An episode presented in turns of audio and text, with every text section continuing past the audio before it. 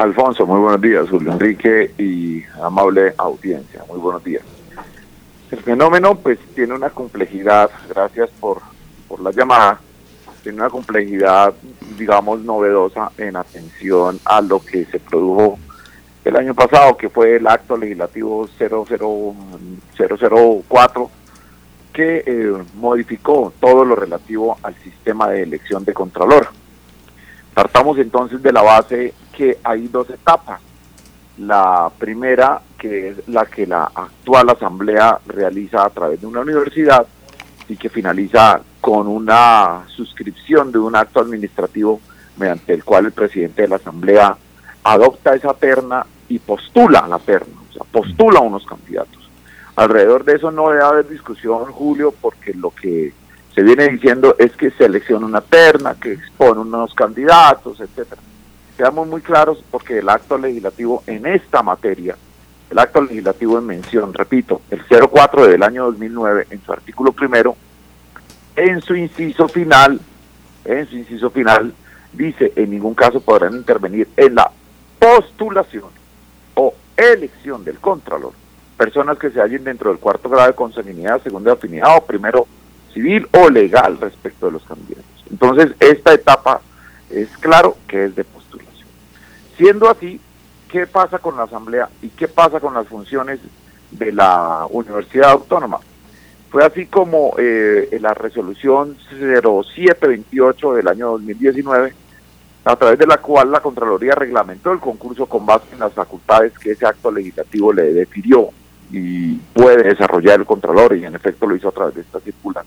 Dice que puede en las universidades desarrollar eso. Pues bien, fue en ese marco que también se produjo eh, la resolución a través de la cual la Asamblea reglamentó el concurso, estamos hablando de la 089 de 2019.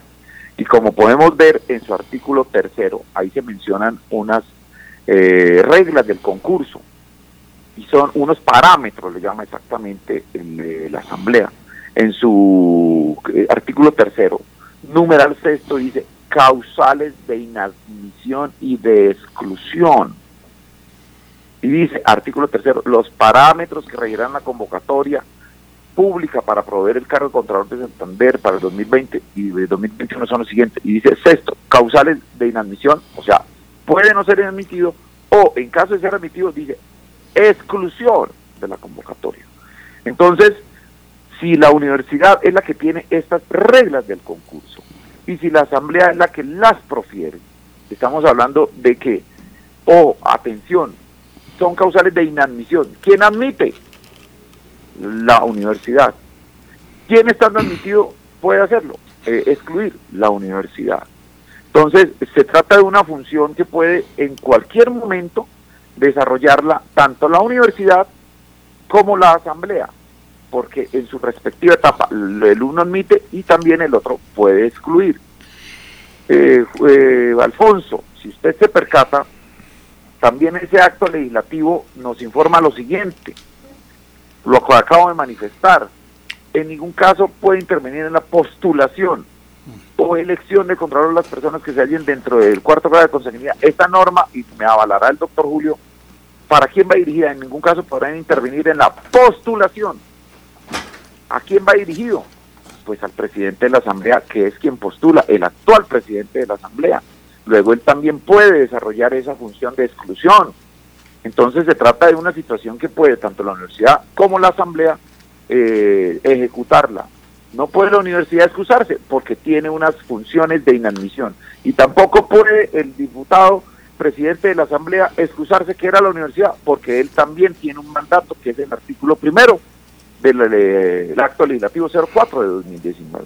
Entonces, eso no es inexcusable para ninguna de las dos eh, instituciones, tanto la privada, que es la universidad, como para la eh, corporación pública, que es la Asamblea. Eso así lo interpreto yo y debe ejercerse esos dos controles en cualquiera de los dos momentos sin que sea excusable para ninguno de los dos, que lo va a hacer la otra. Eh, eh, en, ese caso, eh, en, ese caso, se debería ser excluido de la terna el doctor Pablo César Díaz Barrera y queremos entrevistarlo porque uno no entiende cómo, si él es un conocedor del derecho, pienso yo, y con todo respeto, y seguramente lo vamos a preguntar, usted, don Laurencio, nos puede hacer el favor hoy o mañana conseguir al doctor Pablo César para preguntarle cómo es posible que usted, teniendo tantos eh, obstáculos jurídicos y éticos, se postule. Primero que todo, su hermano está de secretario, como lo decía el doctor Julio Enrique eh, Avellaneda, sería una inhabilidad, una eh, forma para no investigarlo el año entrante, si hay casos en Inder Santander, que fue su director, o en la Secretaría de Infraestructura. Es segundo ítem. Otro, él no ha vivido ni ejercido en Bucaramanga durante los últimos dos años. Y tercero, quien firmó el contrato de la asamblea con la UNAP fue su primo, que es el presidente. Pero usted tenía una apreciación, doctor Julio Enrique. Sí, a ver, eh, cordial saludo, me agrada realmente este reencuentro. Bueno, eh, él, también fue alumno suyo. no, no, no, no, no, no, lo recuerdo como tal, pero somos amigos. En la vida profesional hemos tenido contacto en muchas ocasiones y hemos compartido diversos espacios. Eh, a ver, yo disiento un poco de, de, John, un poco, ¿no? De pronto. Bastante. Bastante. ¿En qué sentido? En, en, este sentido, Alfonso. La competencia de la universidad es una competencia para hacer un proceso de selección de idoneidad desde el punto de vista de la formación académica y todos los demás requisitos que son adherentes a la escogencia de eh, eh, los opcionados al cargo de Contralor Departamental. La calificación de un derecho para aspirar al cargo que está cobijada o limitada por el régimen de inhabilidades no es competencia de ese ente privado. Esa es una competencia indelegable del Consejo Municipal o de la Asamblea Departamental en este caso. ¿sí? y es a ella a quien le corresponde examinar detenidamente y no a la universidad la inhabilidad. La universidad cumple con presentar una terna diciendo estos tres candidatos tienen la idoneidad, el conocimiento, la formación para el ejercicio del cargo. Y debe ser el examen jurídico por tratarse de la restricción de un derecho, esa competencia es indelegable por parte del Consejo en la universidad. Entonces le corresponde a la Asamblea determinar en esta oportunidad hacer el examen. Pero John mencionaba una resolución. Sí, pero eh, John lee efectivamente el, eh, la resolución por medio de la cual se le eh, reglamentó el proceso a la universidad, pero en mi sentir jurídico ahí hay una extralimitación. La universidad no puede hacer procesos de exclusión si no es por conocimiento, por idoneidad profesional, pero no desde el punto de vista de una inhabilidad. Ah, ya. Entonces, a la asamblea que, que, tiene la responsabilidad de la elección, le cabe la responsabilidad de determinar si está o no inhabilitado. Habrá de valorarlo. Segunda parte, ¿está o no está inhabilitado?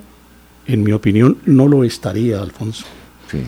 Están inhabilitados para intervenir en el proceso de elección los familiares de él que formen parte de la Asamblea O sea, no podía el primo votar. no sé quién sea, no sé quién sea, entiendo que hay un tío, pariente, primo, hermano, no sé qué, que es, estaría inhabilitado para participar en todo el proceso relativo a la elección de Contralor mientras el señor Díaz Barrera es figure, figure en la terna. Eh, eh, John, ¿cuál es Entonces, pero permítame eh, concluyo, Alfonso. Entonces, ahí está. La inhabilidad es para el diputado participar en el proceso de escogencia, pero no es para el candidato. Ahora, si hay un problema que la Asamblea debe examinar, ¿sí? porque esto no es una votación mecánica. La Asamblea debe sopesar que se cumpla de la mejor manera la función de control fiscal. Vivimos la experiencia del fiscal Martínez Neira, que de un millón de procesos, en más de 500 mil tenía que declararse impedido, Alfonso. Sí, claro. Pues aquí tenemos que aprender de esas experiencias. Aquí hay una especie de vacío legal que se advirtió en el caso ¿sí? del fiscal. ¿Para qué vamos a prever desde ahora que vamos a tener que nombrar contralores ad hoc? Sí pues la Asamblea tiene que sopesar esa circunstancia. Exacto. Y ese es un hecho que no lo descalifica legalmente, pero que por supuesto en la valoración política y de conveniencia que debe hacer la Asamblea debe tener algún grado de incidencia. Doctor John. Eh, gracias, Alfonso, Julio Enrique. Eh, ¿Qué sucede en esta situación? Yo estimo que él se encuentra, en el caso que se me pregunta, el doctor Pablo César, inhabilitado. Sí. La norma eh, que podemos en este momento traer a colación se trata pues del artículo sexto de, la ley 330 de 96, a través de la cual se desarrolló parcialmente el artículo 308 de la Constitución Política. Y es que ahí nos mencionaban que en ningún caso podrán intervenir en la postulación elección del Contralor quienes se hallen dentro del cuarto grado de consanguinidad, eh, en el cual se encuentra el doctor Pablo César. A ver, de pronto existe un poco de confusión en el sentido de que quién debe declararla. Pues evidentemente, eh, en este caso, quien postula, que es eh, el presidente de la Asamblea, que es primo del candidato Pablo César Díaz Barrera. Y, y si debe declararla, pues evidentemente es porque existe una situación inhabilitante. No quiere decir que el candidato pueda a sus anchas postularse y que la elección vaya el día de mañana ante un tribunal contencioso administrativo a contar con una con unos vicios de legalidad o de constitucionalidad. Evidentemente no. La competencia es quién debe decretarse en ese momento impedido por esa situación de inhabilidad y claramente es el diputado que al final habrá de suscribir o no el acto administrativo mediante el cual adopte la terna y la postule. Eso en primer lugar. Y en segundo lugar, el doctor Julio toca un tema que es una perogrullada, una obviedad. Y es que la norma también habla de que si se encuentra inmerso en un conflicto de intereses el aspirante, pues eso también es una situación que le impedirá, eh, en este caso, postularse y por supuesto ser elegido. Me explico.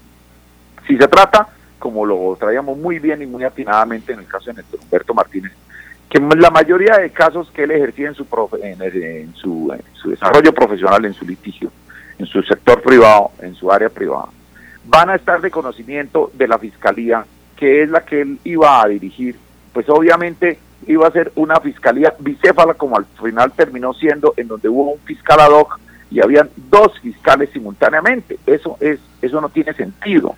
En una sociedad en la que actualmente se están repudiando las influencias, el conflicto de intereses, las situaciones inhabilitantes, las puertas giratorias, el yo me elijo, el tú me eliges, pues evidentemente no tienes no tiene presentación social ni ética ni jurídica que el primo lo postule para controlar y hacerle eh, control fiscal al hermano.